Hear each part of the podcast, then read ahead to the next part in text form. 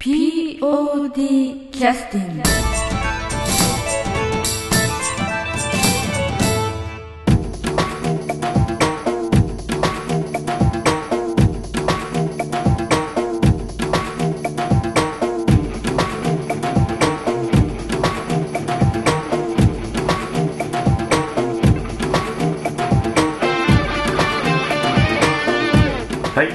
ーそれでは POD キャスティングを始めさせていただきます、えー今日は、えー、と Facebook の方でもちょっとね、えー書かさ書かせていただきましたけれども、えー、と今日はあの、まあえー収録は元旦の夕方なんですけれども、えー音楽制作チームのレクチャー会が今日はありまして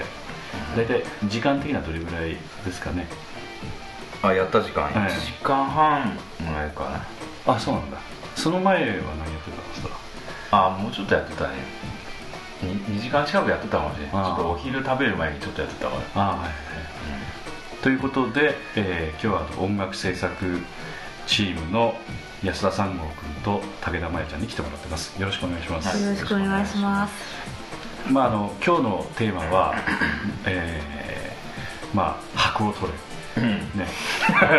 ビートの裏を取れというような、まあ、テーマで、えー武田真弥ちゃんが抜け殻になったところでポッドキャストに出てということでね。今日はどんなレクチャーだったんですか？中心としては。あの復習をさせていただくと。そうですね、ええ。すごい。その4拍子と3拍子ねをまず決めるかということと。決めるか、はい、この曲は4拍子の曲か3拍子の曲かそれをまず判断することと、えーあ頭にな頭の中に出来上がったななんとなくこう作ろうかなと思ってる音楽の分析をするっていうそうですね分析をする上で、ええ。すごい基本中の基本のところ。えー今あの、まあ、パソコンであの音楽を作るっていうのはなんていうか気軽にできるというのは例えばアップルアップルのあの例えばパソコン買うと GarageBand っていうのがついてきますけど、まあ、素人でも簡単に音楽作れますよみたいな宣伝文句もありますけどいまあ音楽は作れますよね。うん。でただ例えば音楽制作みたいな感じで、えー劇中の音楽を作ろうと思うと必要なことっていうのはそれだけではちょっと足りないところも出てくるっていうことなんですかね、うんですね。えー。今まさにそれにぶち当たってます。そうなの、まさに、まあ、ただ、えー武田真弥ちゃんは前あの、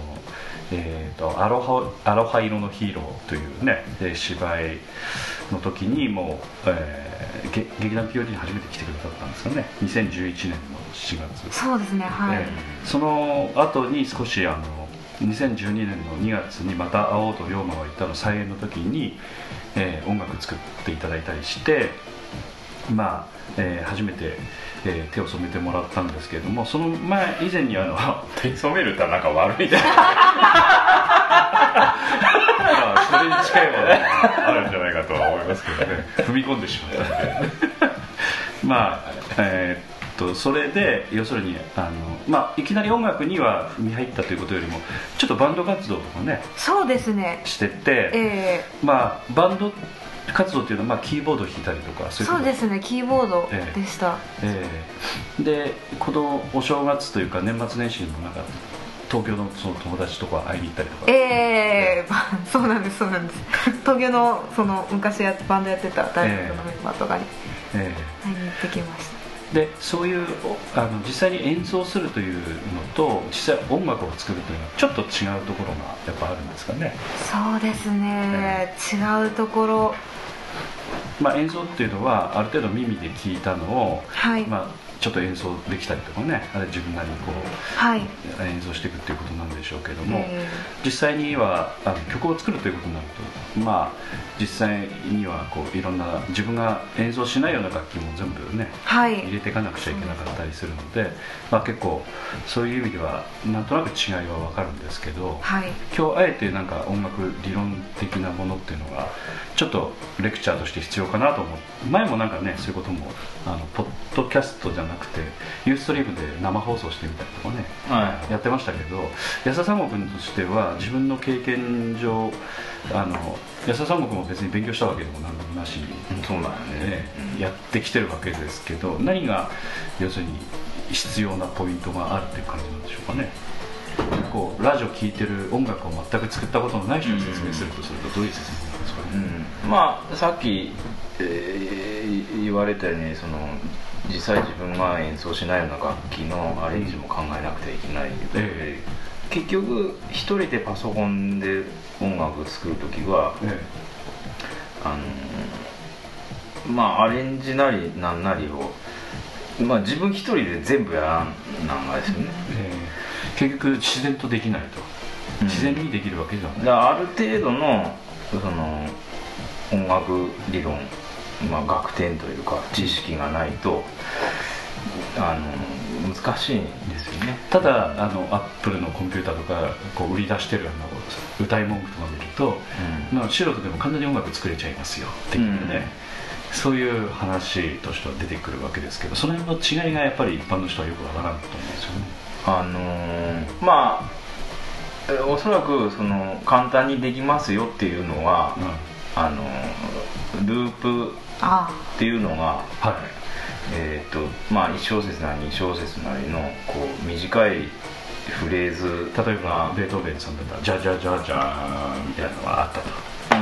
うん。まあそれ、うん、そういうフレーズがも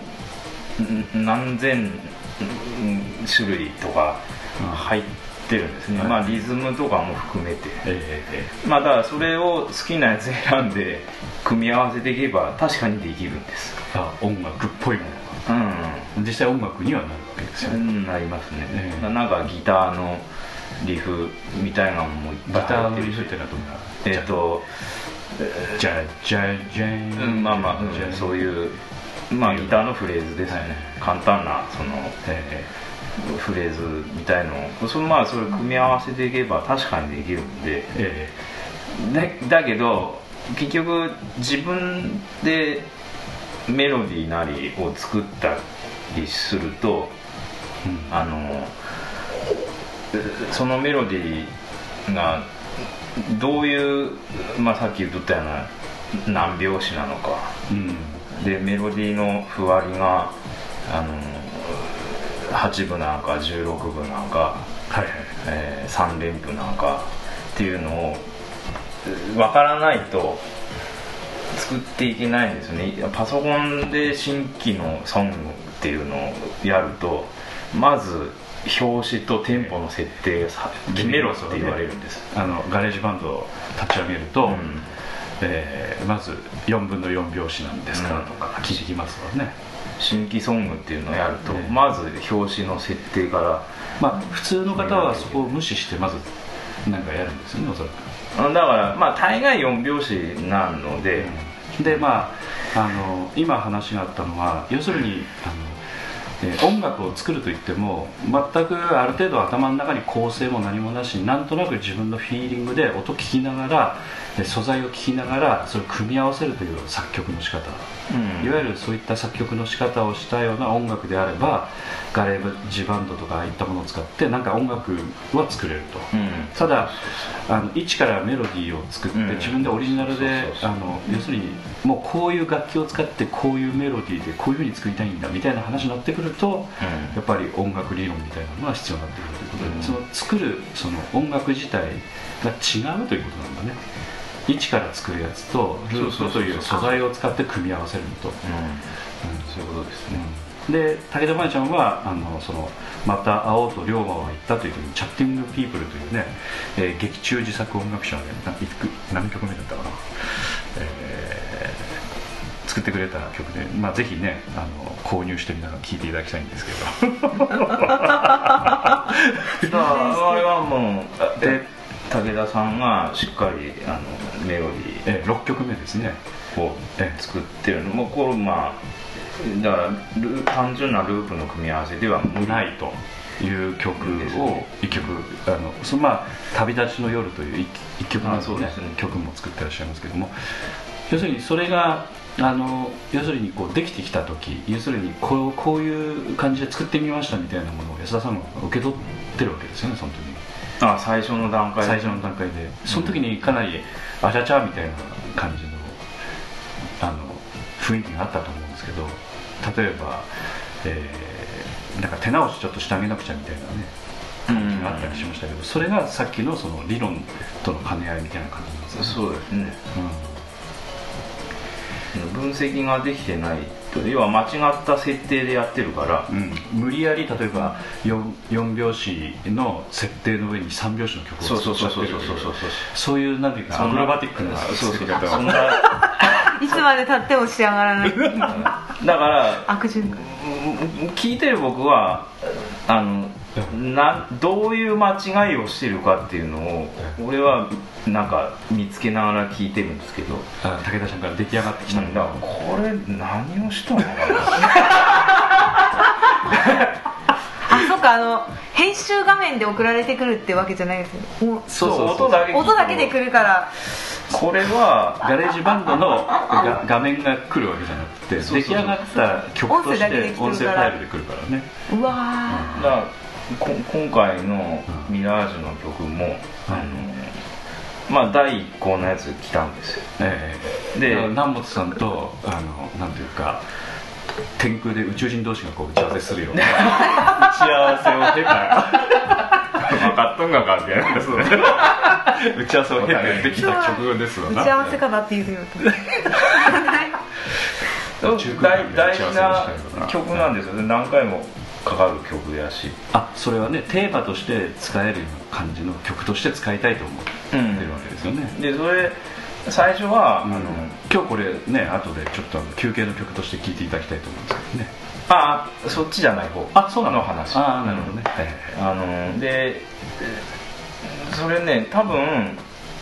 一番最初に作ったやつってなんかクリックに合わせて弾いとったんじゃないのあれ。あはいそうです。もう完全にただフリーで。思い浮かんだやつでうん。早く音にしとっとかんと忘れるかなと思って、要するに鼻歌を録音する的な感じの録音の仕方そうそうそうをしたと。いうそれピアノで彼女がまあだから全然ノーテンノーテンポいうのがおかしいけど一応テンポは頭の中にあるんだけれども、うんなんか機械上でテンポを作ってるわけじゃないから。そうそう。なんかラジカセとかでポンと録音したような感じのあものやったのね。うんだだからそれ聞いとる時点でもうまあ私はもうさっと分析してしまっとったわ。あ、うん。で次出来上がってきた時にガタガタやったんや。うん、それはなぜ？それは頭の中ににあるイメージが現実との戦いの中そうそうそう。破れ去ってる 修 こ正のこれは一体何を勘違いしたのかなって考えるわけよ俺。はい。だからそれねはあ8分の6拍子っていう表紙なの。まあ3拍子の兄弟でいうん。1231231231まあ3拍子として捉えてもいいがいけど、早いから、あうそれを速くするとどんな感じだ？からあの8分の 6, 6拍子として捉えた方が、要するに塊としては取りやすい123が早いから。と123 123 123 123はいはい。だから12345612345いうふうに捉えた方が。いいんですよね。それを、えー、と123123123とやるよりも13456123456とういう、んそうそうそうそう、はい。うん。まあまあ三拍子の兄弟なんですけど、はいはいはいなわしには、まあ、いわゆる私らでは86っていうのなんですけど、ええそれ、えうんこれ武田さんこれ4拍子でやっとるやろ。割り切れん、うん。算数すごい早かった俺の耳にはどう考えても86に聞こえるんやけど86でやってみられって言って、えなちゃんと治ったんですよ。はあはあはすぐにとであ分かったんやな戻って今日パソコン開いたらあのすごい早い設定にしし。てたしそうそうそう。超。だあんまりよく分かってなかったことが露呈したんやけど今割れ てた。日まあそういうのがまあいやでも音楽作る時に大事なのは結局その理論的なものは曲作る時のなんていうか武器になるツールみたいなもので要はその発想の原点としてはこういう曲作りたいみたいなことが浮かぶことが大事なんだよね。そうそうそうそうそう。要はね、だからもちろん、うん。だから彼女はすごいあのうん、一番大事なそのセンスの部分は持っとる子なので、あよかった。うん。なほんまほんまそうなの、だからこんな理論とかはもういくらでも教えてあげれるし。あとついてくるっていうかね、あ安田三国も要するにあのセンスだけで突っ込んできたみたいなところもあって後で理論。そうそうそうそう。がこういうふうにやるとやりやすいなとかうん。上がってきたみたいなところもあるわけよね、だうんそう。だ逆にそのそのセンスの部分はこれ南本さんにもよう言うとったんだけどセンスのとこはねもう教えてあげれんがいじゃん、教えられるね、うんどうしようもないもんね。だからどんなにパソコンとか音楽理論詳しくてもセンスなかったらどうしようもないやつじ そっか、うん。そうなんですね。ゃん、ということであのなんというかこうなかなかこう理論的な理解力が低いけれども時間かけてやっとるというのがそこにあるわけよね。うん。武田ちゃんに対してね。あの最初おそらくね食いつくのはちょっと時間かかるかもしれないけど、うん。分かると早いと思う、うん先に結論が出てその後に理論を追っかけていくっていううん。感じになってますよ、うん。あだからそっちの方がでもいいんだよ、うん結局。そうそうそうなんか非常になんか劣等感にあの押しつぶされとるような気になっとるんじゃないかと思う。逆そうなんですなんですよね、なんかうん。本当にそうなんですよ、理論的なことを分かっててセンスない人はもうどうしようもないから。あそっか、うんうんだからあのまあだから直しようがあるんですよ。ね。できてきた曲なんか見てもうん。ただあのそういうふうにこうあのなんていうかよくわからんですけどもあの音楽の学校をきちっと行って勉強された方はそういう感覚ってのは逆にわかるのどうなの？安田さんの目からどうなんかね、でもうん。まあ音楽いっとってもやっぱり自分でそのまあ演奏する人なりこんな曲作ったりする人なりでもそうやけど自分なりのなんかやりがいみたいなものをあこう楽しみみたいなものを音楽に対して掴んでないとあはあ要するに続かない、お稽古事みたいな感じのうん。あの携わり方をもししてたとしたらあの演奏は楽譜見ながら演奏できるけれどもなんかちょっと欠けてるところがあるみたいなそういうことですかね。うんなうん続かないんじゃないかね、うん、と思う？うん。だうん。あるいはそういった曲を作ろうというところとかそういった人にこう音楽を教える教え方みたいなものも、まあ、ちょっとやっぱ少し違ってきますからね。うんあの、えーっと NHK とかで前やってたあの今もやってるのかどうかわかりませんけどもスコラっていうああはいはい坂本龍一さんとかがね、うんあの講師的な感じで音楽の話を、まあ、授業みたいな雰囲気でやってるのがありますけどあれ見るとやっぱり音楽を知らない人が見ても楽しいですよね。やっぱ見てるとね、うんうん。うん、例えばポピュラー音楽とかいわゆるそのジャズとか、えーロックとかああいったものの中からなんか歴史的になんかクラシックのものとつなげてみたりとかね。うん。いろんなことやってたりしますよね、うん、ああいったところっていうのはやっぱりあの普通のなんか音楽の学校とかでは聞けない内容なのであえてあったテレビとかでやってるのかなっていう感じはしますけど。まあね結局音楽まあ音楽の学校もまあいろいろやけど、うん。まあ大体あのその西洋音楽のうん。クラシック系のうん。うん学校言うたらもうそれしか教えんないんじゃんああ。あいやもうそれ以外音楽じゃないぐらいのああ。あ感じながあだ実際は密接につながっとるんやけど、うん。もうそこは無視なのよ、あでも実際あの生きてる音楽については密接につながってるので、うん。やっぱそこで習ってる人たちについてはやっぱりちょっとはみ出る人たちはやっぱりそういうものと違うものもやっぱり食いついていくみたいなところがあるっていうことだよねおそらく。だだから、うん、それはもう自分で見つけてって掴んでる人は掴んでるし、だから教えてはくれんわ実際にまああのクラシックのね指揮者の大家の、まあ、これはあの伝説なのか事実なのかよくわからんですけれどもウォークマンとかねあの要するにヘッドホンラジカセみたいなものがソニーで発明された時にあのなんかそのカセットテープって今の今の人分かるかどうか分かんないですけどあの中にはレッド・ゼットリンというあのハードロックバンドの「天国への階段」という曲があの入ってたっていうかねその気に入って聴いてたみたいな話もね聞きますけれどもそのヘヘルベット・フォン・カレオンという世界的な要するに、えーっとあれはドイツのなんなんていうウィーン？うんなのかな。うん。なんかそうなのかな。うん。えーそういったところの交響楽団のあの指揮者なんですけれどもね、もうお亡くなりになってますけどもう録音もすごい残された方ですけど、まあ、そういう方はやっぱそういう方でやっぱ分かってらっしゃるのかなっていう感じもね。うん。で今日もあの理論的なそういった話の中ではあのドビュッシーの話とかバッハの話とかもいっぱい安田三国の前田にしてましたけどうん。結局そっちもやっぱ大事なことなんだよね結局は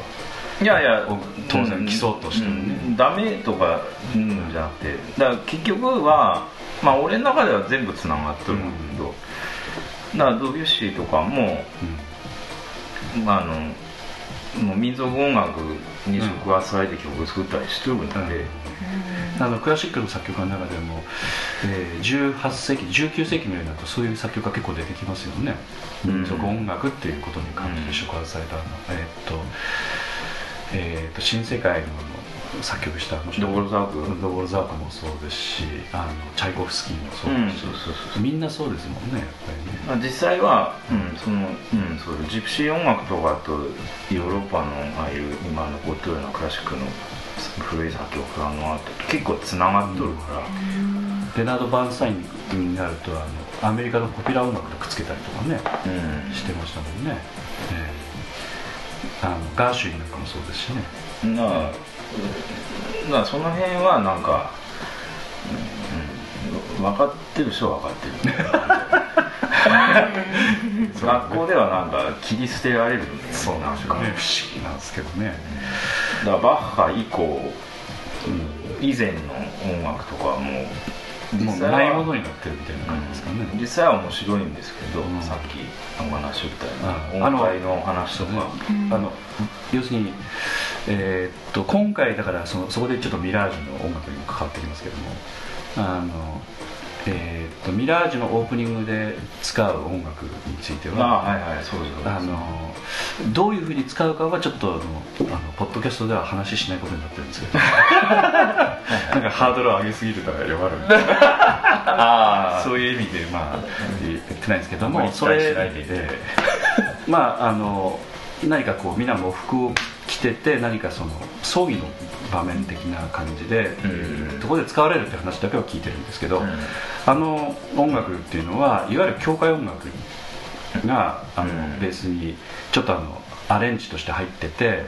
グレゴリアン聖歌って言いますかね、うん。チャントグレゴリアンチャントっていうか男性合唱団のそのなんていうか感じの、えーピースが入ってるというか、うん。まあ、あとはあのパイプオルガンのピースが入ってて、うん。非常になんていうかキリスト教的な感じとかね、うん。そういった原始キリスト教的なね感じもありますけどああの辺についてもやっぱりそういった使うコツみたいなものとなんかやっいやコツはどうなんかね。ぱ あれわからんけど。入れるとなるとやっぱあの例えばそのあれのなんかポピュラー音楽でヒットしたのがあったじゃん。あのエムニマだったっけ？エニグマだったかな？ちょっと忘れましたけど。それってあのアメリカのあのネイティブの人でなかったっけ？あニグマちゃん。あそうですへ違ったっけ？うん。なんかそういうなんかあのあれもありなんかヒットしたのがありましたよね。10 20年前なのかな。十数年。あそのグレゴリオ・セカのやつで。そうそうそうそう。あそう。うん。なんで出てこんなそれは。うん、あで2倍か3倍ぐらいアルバム出てたですけどねあの本当にあのなんていうか単純な構造なんですけどその普通のそのなんていうかあのユユーロビート的なものにそれを乗っけるみたいなあ感じの雰囲気ですよね、うん、だからまあ今回もちょっとそれあの聞いていただければと思いますけどあのまた楽しみにしていただきたいんですけどまああの武田真弥ちゃんが作った曲はまたちょっと違う感じの曲ですかね。その、うん。あナモさんと宇宙会議を経てこう、もう本当静かな。え瞬間に出て静かな会議えええあの要するにどの場所でどのためにどういう曲を作ってほしいという話じゃな好きに作ってみれば的なね感じで、うん。武田真ちゃんが「そうか」っつって作ってこられた、ええで聞いてみたかったのは何をイメージして作られたのかなと思って。そういう宇宙会議のその中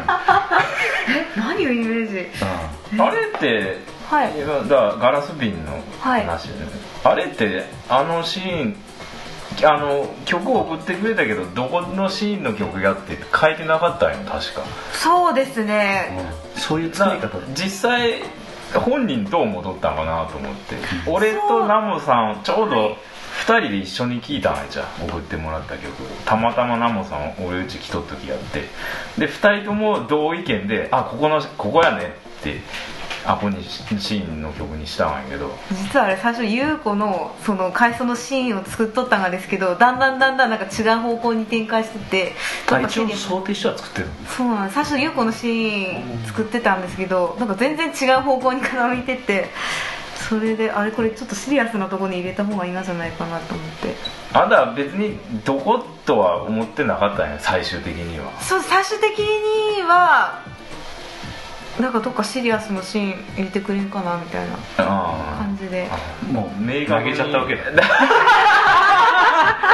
好きにしてくれって思っなんたかなんかどっかなんか揉めとるシーンのどこかに入ってくれんかなって。あったから。あー。なんかちょっと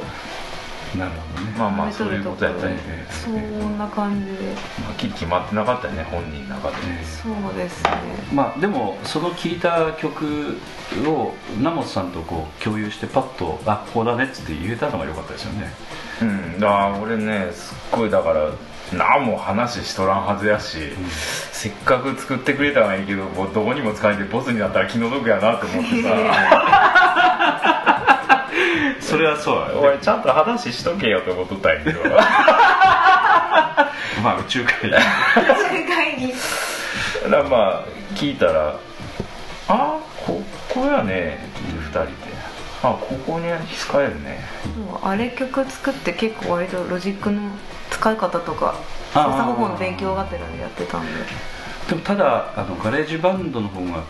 作り使い方としては簡単じゃないかと思うんだけどロジックの方がロジックの方が好きですね。なんか作り込めるから面白いです本当に。理論もわからんのに作り込みたいみたいなさなんて言ったらいいんですかね。どういうことなんですか、あね、の例えばうん音量のその細かい拍子で調節したりとかおーあとは一番大きいのはやっぱ音色がいっぱい入ってる。ー自分のイメージのそうですね割と結構細かい音色とか。やっぱだからあれだよねイメージ先行なんだねまやちゃんはね。そうですね。どっちかというとなんか簡単に作れればいいじゃなくて頭の中にあるやつをなんかした いみたいなね。試行錯誤しながら。そういうことなんかね。すごい。あーまあ聞いてらっしゃる方はちょっと分からないかもしれませんけどアップルの Mac を使うとガレージバンドってタダでついてるソフトなんだけど、まあロジックというのはちょっとあのそれのグレードが高い版でねいろんな操作ができるんですけどもそれを使って今やってるってことですね、うん、で今回ちょっとあの休憩の曲で入れる曲っていうのはどういう曲なんですか？それとまた違う曲ですか？なな今のあそうですか。そのナモさんと2人で聞いてここだね。ってうん。言った曲ですですね。じゃあまやちゃんが宇宙会議で作った曲、うんそうそうそう。そうそうそう。はい、わかりました。今日仮タイトルはどういうタイトルなんですかね。ガガラス瓶。ガラス瓶かね。はい。まじゃあだ何も食べてるかなじゃあ武田真弥ちゃんから紹介をよろしくお願いします。第41回公演ですね。はい。えガラス瓶の曲です。甘いかそれ。いいう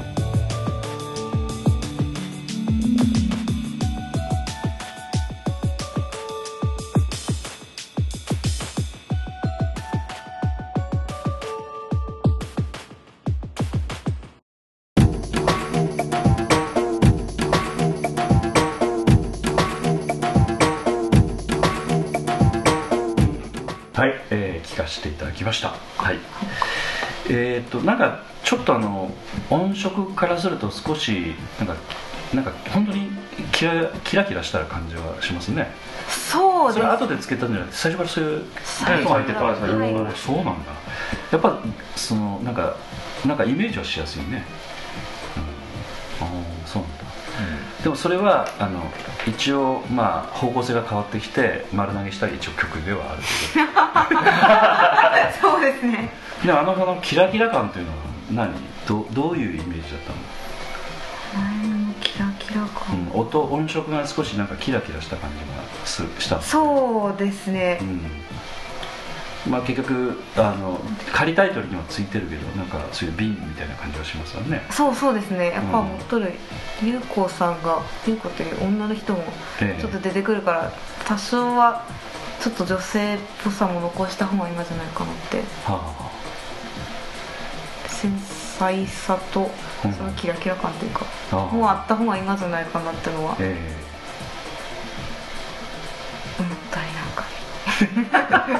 今日はちょっと抜け殻っぽいんでちょっと。じゃああのちょっと最最後にねちょっとあれですけどあのえーっと結局曲をあのなんて言いますか作る時に必要なポイントっていうのは本当にいくつかポイントがあると思うんですけど先ほどの拍というかその表紙を取るという。それとあとビートっていうやつと。あいや一緒なことや一緒のことなんです一緒なことやうんただビビートをつかめっていうえー、とことですかね、うんそれをつかむことによってその曲のあある程度のその構成の形が分かってということですね。それにあのメロディーというか、はい。その、えーコードみたいなものとかがこう組み合わさってきてそれがあのそのなんて言いますかいろんな楽器とかものをその奏でるものによって音色が決まってきてまああのなんていうか聴いてる人のなんていうか金銭に触れるような感じになっていくっていう感じでしょうかねだまずはあの構成みたいなものをある程度つかむにはやっぱり拍うん。表紙それからビートっていうのが大事だと。いうことなんですね。巷にあのいろんな流れてる曲については全てだからそういうことがちゃんと言えるってことですよね。音楽についてはね。そうだまあさっき武田さんには話しとったんですけど僕も分からなかった時代があったので、うん。全然。だからもう自然にこういろんななんかコンビニとかうん。お店入ったりした時に流れてくる音楽を常に分析する癖がついてしまって、はい。うん、上何拍子やなとかういうのをだからそれやってみなさいって言ってたんですけど。んそれが先ほどの。箱を取れて、今年の目標。う んっていうことですかね。はい白となんだ。だ大事なんじゃね。血液型決めるみたいなもん。これ間違えたら出禁なんですよ。ね本そうですね。うんまあ実際にちょっとあの今後えっと一応武田さんにしては今後それ以外今出来上がった曲以外にも今取り掛かってる曲あるわけですよねだから。当と一曲はまあああれでももう武田さんはほとんど終わっとって、ええ。あと1曲ねあのまあそこはまあ曲なかったらなかったやないうシーンでうんだからえーやる余力があったらやってってお願いして。ただ武田ちゃんは今のところはちょっと余裕があるという感じでしょうかね。あそうまだ時間ありますね、うん。もうあと手直しそこは、まああれまあ俺がやるにしたって一番後回しにするから作るああのだからやれたらやってっていうはい。ことで。はいはいで昨日安田さん君から来た曲はあれはうんうん。あれは、えーもう結局はあのなんというか、えーいくつか今回のテーマはやっぱりその、えー男性コーラスみたいなものをちょっと入れたりとかしてる感じですかね。うんまあオープニング曲で色まあ、一番こう優先順位として、うん。あの曲一番最初にうん。早く欲しいって言われとってあ一番最初に仕上げた。うん、そうそう、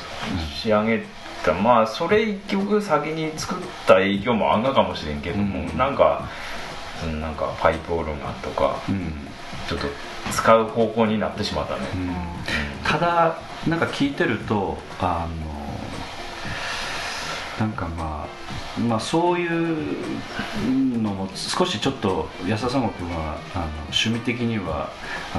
のなんかシンクロ性があるのかどうかわからんですけれどもなんていうか奥行きが出ますわななんかね曲の感じからず。っうん。うんちょっと、うん。まあその最初のシーンが、まあ、教教会なうん。場所うんがカトリックの教会と、うんことになってて、だまあそれ結構話の筋もうん。ちょっとこ